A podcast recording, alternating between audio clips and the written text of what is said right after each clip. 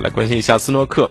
二零一九斯诺克世界公开赛昨天进入十六强的争夺，丁俊晖、周跃龙分别战胜对手晋级十六强，梁文博三比五不敌特鲁姆普。焦点之战是在中国名将丁俊晖与英国选手奥德奈尔之间展开，双方的开局都注重防守，前四局双方比分交替上升，直到第五局，丁俊晖越打越顺，打出了单杆一百二十二分，最后以五比二战胜对手。同一时段的比赛中，中国选手梁文博对阵世界排名第一的特鲁姆普。特鲁姆普后半程持续发力，最终在决胜局打出了单杆一百零五分，战胜了梁文博。